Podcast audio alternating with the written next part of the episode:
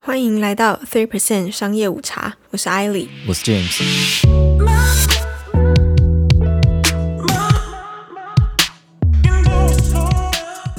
今天来讲一个特别的故事，因为我们讨论的都是企业嘛，嗯，呃，不然就是一个事件。对，那这次的不太一样，它是一部作品。这部作品呢有很多特别的地方，因为它一开始是以漫画的形式出现的，嗯哼，而且漫画一开始的内容与它后来红了、广为人知的内容还不一样。嗯，也就是这个漫画的方向是经过大幅度的调整的。而且最有趣的一点是，这部作品会红，并不完全呢是因为漫画的关系啊，那也不是因为动画的关系，因为像我们之前呃很红的、很流行的《鬼灭》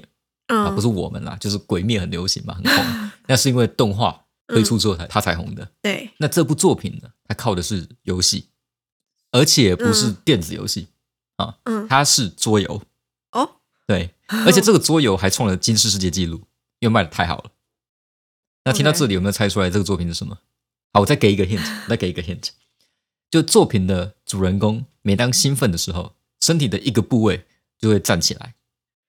我原本变硬要，嗯，变硬哦。变硬。我原本想要猜 Pokemon，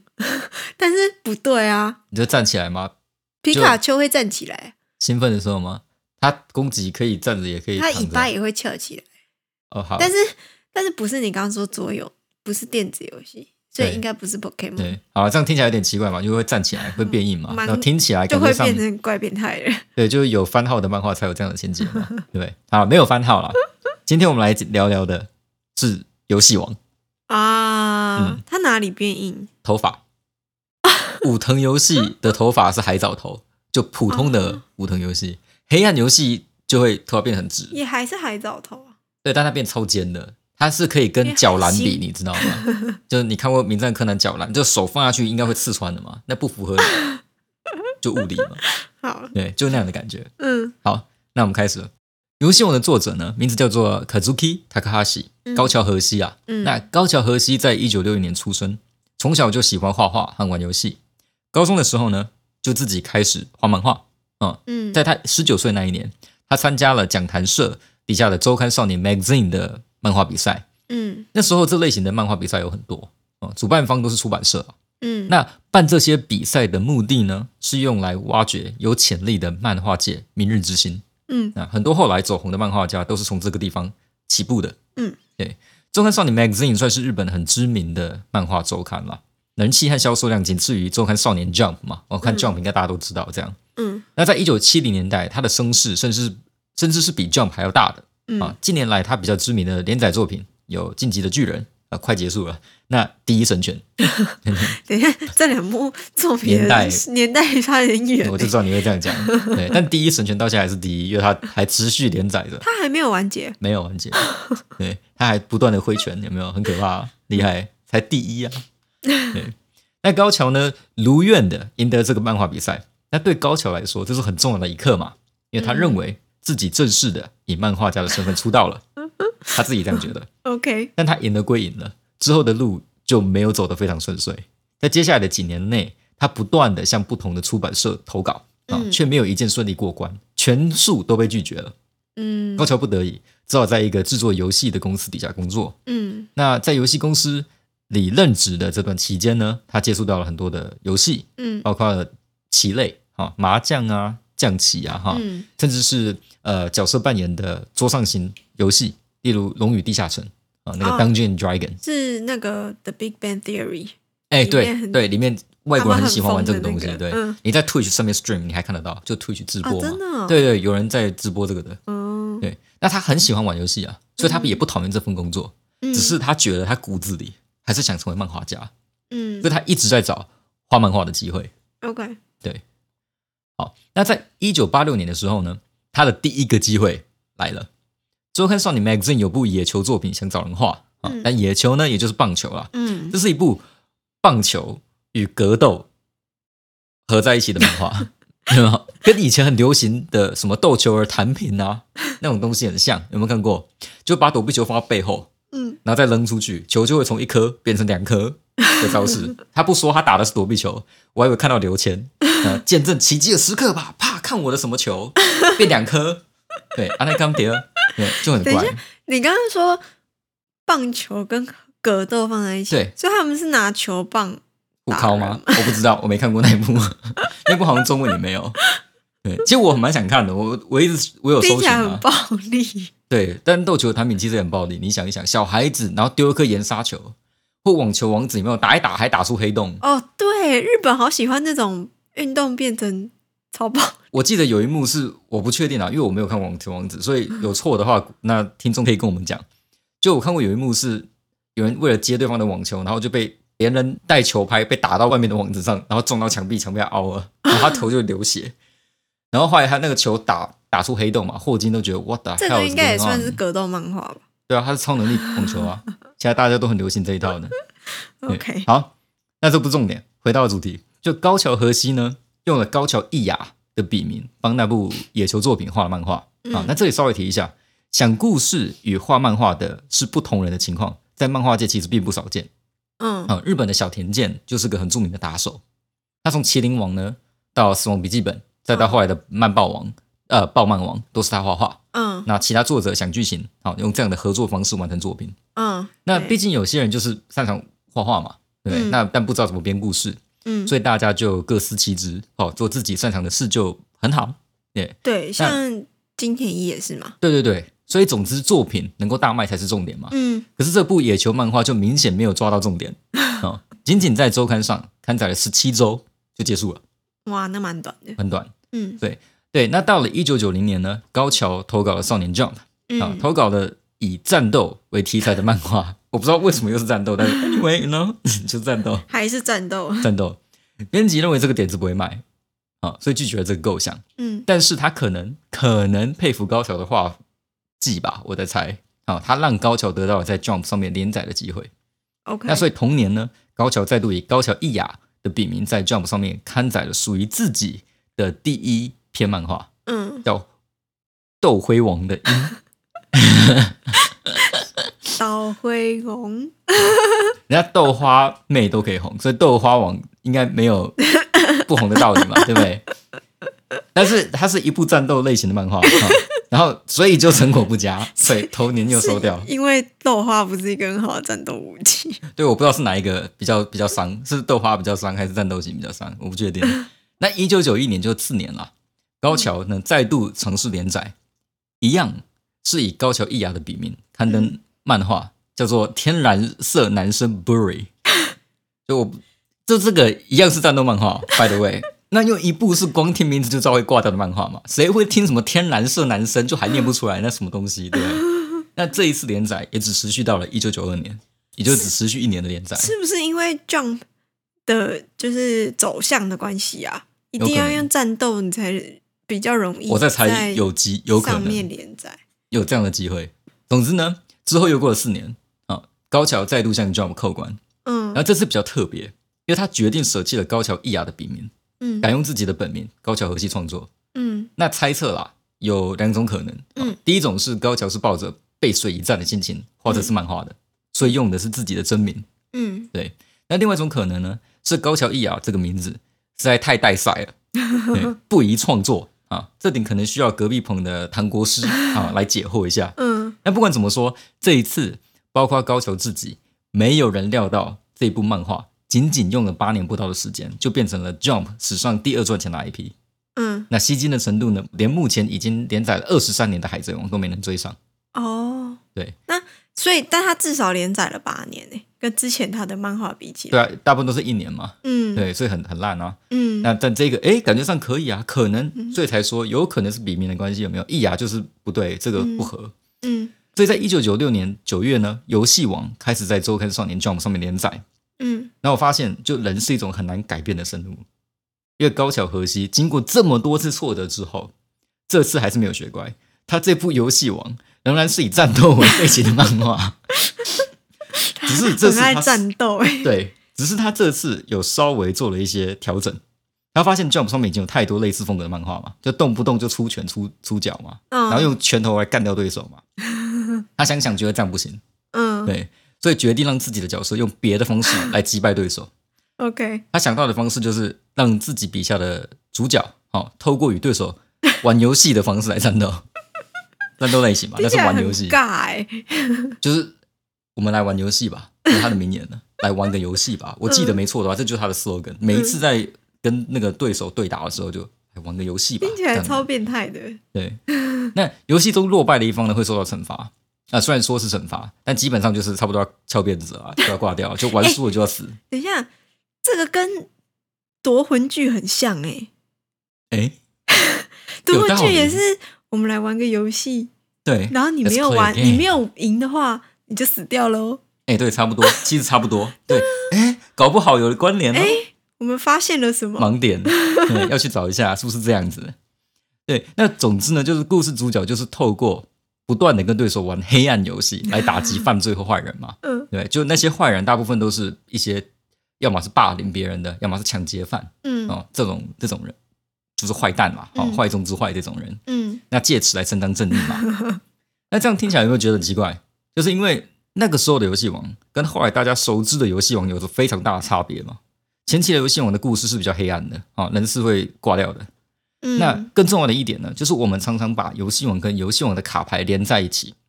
但在游戏王前期的故事里，卡牌并不是游戏王的全部，仅仅只是故事里的其中一款游戏而已。哦，好像有这么一回事哎、对，对，我记得好像他们还之前还有下棋，很多很多，对其实我记得最清楚还的有就是甩骰子，对对对对，骰骰子啊，然后骰子会摊开变成一个甩到地图九或什十么的，九还是什么的。有一些很奇怪的游戏对。我记得最好玩的是有一个，就他们打一个很奇怪的，就一个像气棍球一样，只是是手动的啊在桌你说上打在的那游乐种，场都会玩的那对个，对对，然后它上面是放炸药，就打到后来就会爆炸，哎，就夺魂剧啊，对啊，所以夺魂剧 非常好，他搞不好从这个 idea 就从这里来的，对不 对？回到主题，那它到底是为什么会变成现在这个样子的？这个就跟一个决定有关。游戏王在一九九六年的九月连载开始，嗯一开始呢，它还在 Jump 受欢迎排行榜上面排前五名。这里要提到一下周刊少年 Jump 的营运模式嗯，Jump 呢会在每期周刊内夹着一张问卷卡，哦，让读者选出自己心目中最喜欢的前三名漫画。嗯对，Jump 的编辑部会参考问卷得到的资料，编排漫画在周刊里面出现的顺序嗯啊。一般来说，每期周刊会刊出约大概十五部的作品啊，嗯啊，十几部，十十一、十二到十五部这样。嗯越受读者欢迎的漫画会排在周刊的前半部，就越前面；嗯那越不受欢迎的呢，会排在后面。嗯那每当有新漫画加入的时候，新的漫画会得到一些特别的待遇，嗯，编辑会尽量把新的漫画排在前面，好让它有足够的曝光度之后嗯才做调整嘛。那如果一部漫画长期哦都属于后段班的，甚至就是都是十米以后的，嗯那它很有可能会被腰斩。嗯，那目的呢是要让出个空位给新的漫画啦，给新的漫画一个机会这样的对，感觉。嗯，对可以理解。所以他们常常被人家讲说他们的手法有点冷血啊，就这是一个蛮残酷玩的，歌喉的的竞争关对，系，就你不红，然后你一段时间都没有红起来，对那就拜拜。大家都在玩抢排名的 游戏那种感觉。对，那游戏王刚开始的时候呢，排在前几名，很有可能就是受到新连载待遇才有那样的成绩。那嗯，约不到半年的时间，游戏王已经从原本的前五名掉到十名之外。啊，要被腰斩了。对，然后再过了七个月呢，想看游戏王的读者可以倒着 翻周刊，因为它已经是读者评分最差的漫画，哦，最差吗？几乎是它已经连续好多周都是最后一名，嗯，那随时都有被腰斩的可能嘛。嗯眼看着高桥啊，就放弃了一雅比名的高桥，又要重蹈之前的覆辙的时候，就让我们的编辑坐下来跟高桥讨论漫画应该要走的方向。嗯那在日本漫画界啊，一般一个漫画家会配一个编辑，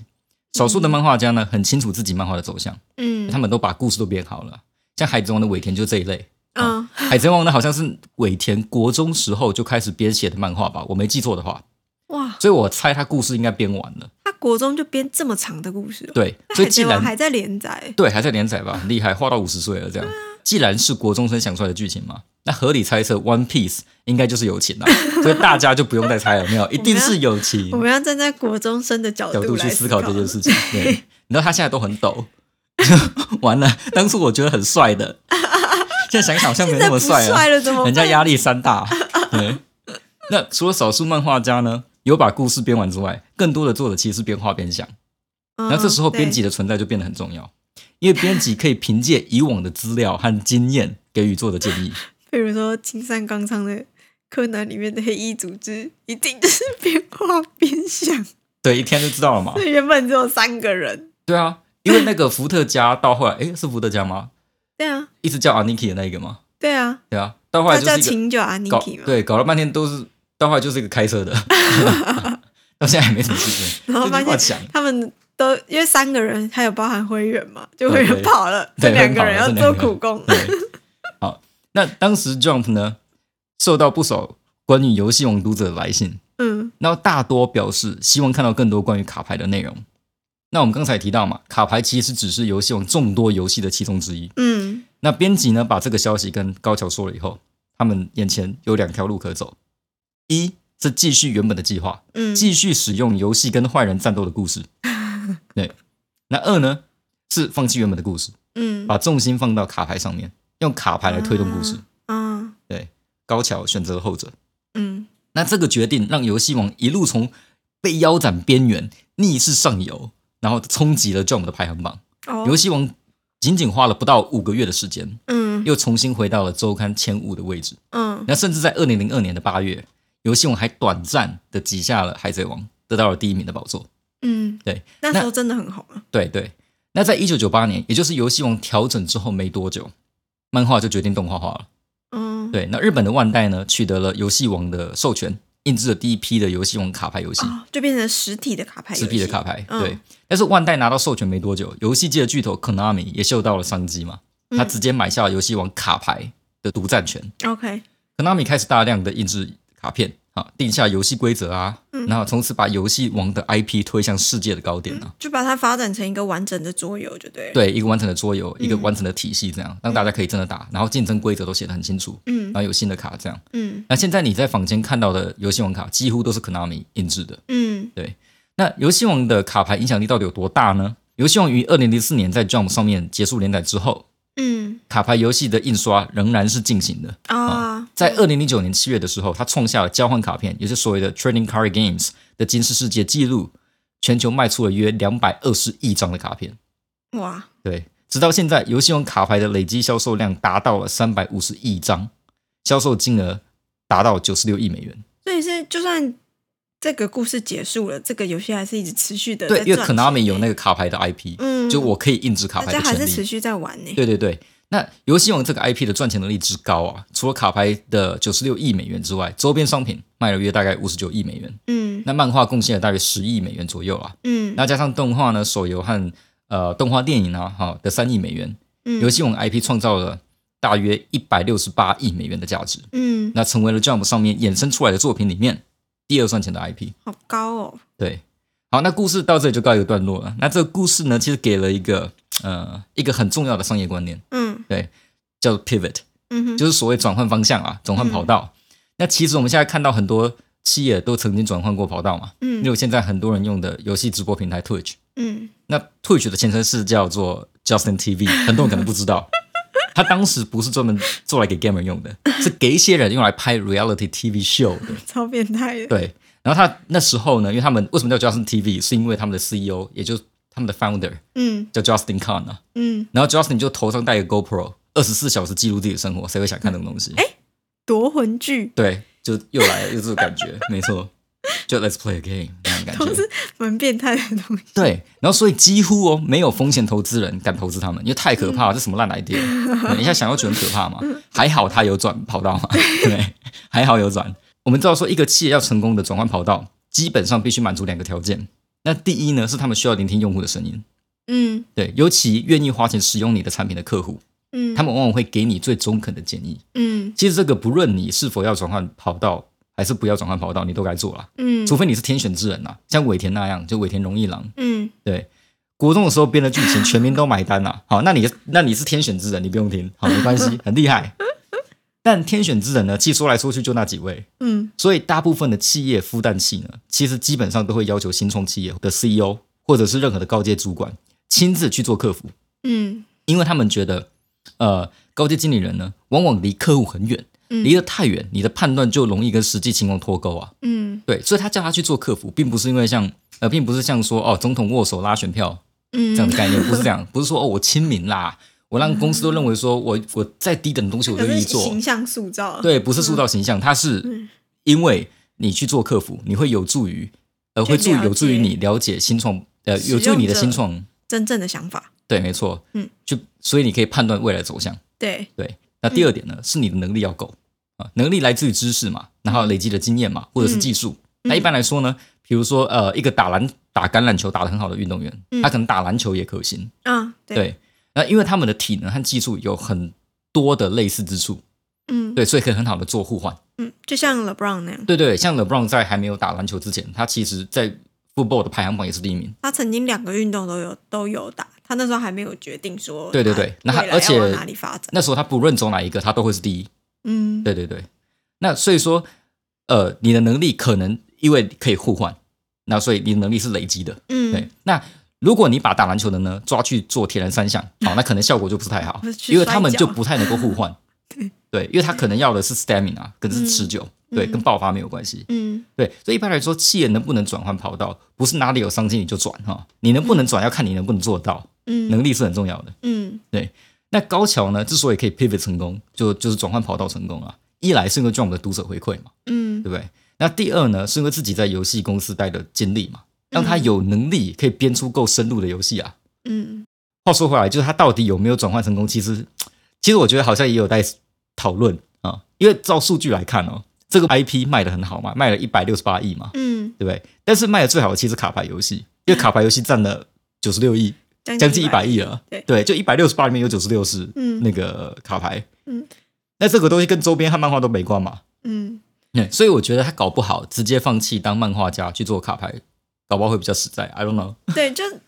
就如果你单以满足条件来说，第一个当然就是因为 Jump 的读者嘛，对对，那第二个就是他转化的能力是他在游戏公司的经验，对而不是他画漫画的能力的能力，对不是说画漫画能力不好，但是成功转换的反而是他对于游戏的设计，应该要没错这样讲。对对，那读者的回馈，我觉得幸好他有听进去啦。 对，所以 Jump 非常 on top of their game。我觉得、嗯 Jump 对他很早就开始收集 data 嘛。嗯对啊，这是为什么大家都觉得，尤其现在很多人都在数据战，就是我是哦能够收集更多的情报对嗯和数据，我就能够更简单的判断读者需要什么。对，因为掌握数据，你几乎对可以掌握到一半未来发展。对啊，所以听。回馈很重要，尤其是那些会买你商品的人的回我 馈。们商业午茶也很期待我们听众的回馈哦。对，第一个在哪 里呢？我们是不是要改名一下？我们有啦，只是不多。嗯，对，对，也是啊。OK，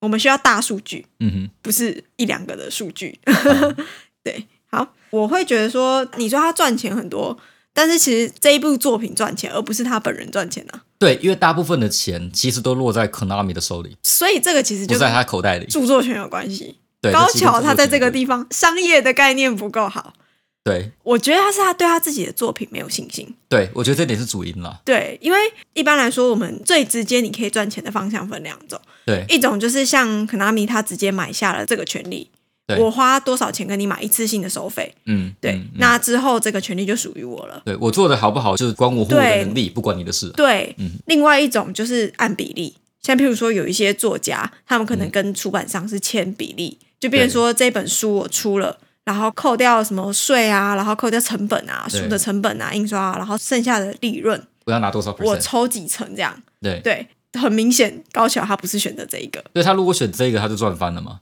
因为啊他现在他的 net worth 我查了一下，他的 net worth 还是比尾田低很多啊，低了十倍吧，他就算就算只抽个百分之还是一百倍三啊，，忘了。可能也就是。对，也赚到也许爆对，没错。 对但他可是就是没有做到，他是死画漫画的感觉。可是你要想，高桥在那个时候他是背水一战欸对，就是对他来说，这个很有可能是他最后一个作品了，所以他很有可能在那个当下，对于自己的作品信心是没有那么足够的。所以他应该要在当下去找算命老师吗？ 算一下说是不是以牙代赛？如果是以牙代赛，那我就很多子弹，我可以继 续做。没有啊，我就换河西他就行了他早就已经换名字啦，他是用高桥和希写游做游戏网，对啊，但、哎，对了，嗯，对啊，那他其实就是在那个时候，与其他不知道说这个东西会不会大卖，对假设今天那个游戏公司帮他印了，比如说三万张卡牌，结果最后三万张卡牌终于好不容易卖完，然后公司决定不加印了，对，那他那就赚他可能一点点比例，假设他最后的收入这个利润是两万块，他可能只对啊赚，个这样两千想块是。没错的。，对，那比起来跟出版商说，我给你二十万，你这个游戏的嗯，完、完整权利给我两千跟二十万，你当然会想要选二十万啊。对，就完全是看你有没有信心啊。就回到信心论，对，对你对自己的作品有没有信心，你能不能卖到那个价钱，对那就是看你。所以这个地方大概就是他当时意想不到的事情。对，从这个故事，我们其实也可以知道说，著作权的掌握对于商业经营的重要性。嗯这个有机会我们可以再来聊一下。嗯嗯，好，那我们今天就先聊到这里。对于这集节目的内容有任何想法或是疑问的话，欢迎留言给我们，与我们分享你最宝贵的一张卡牌。 在 Facebook、本专以及 Instagram 搜寻“商业午茶”，都可以找到我们。Until next time，我是艾莉。我是 James，希望收听完这集节目的你，对于世界的运转增加了百分之三的了解。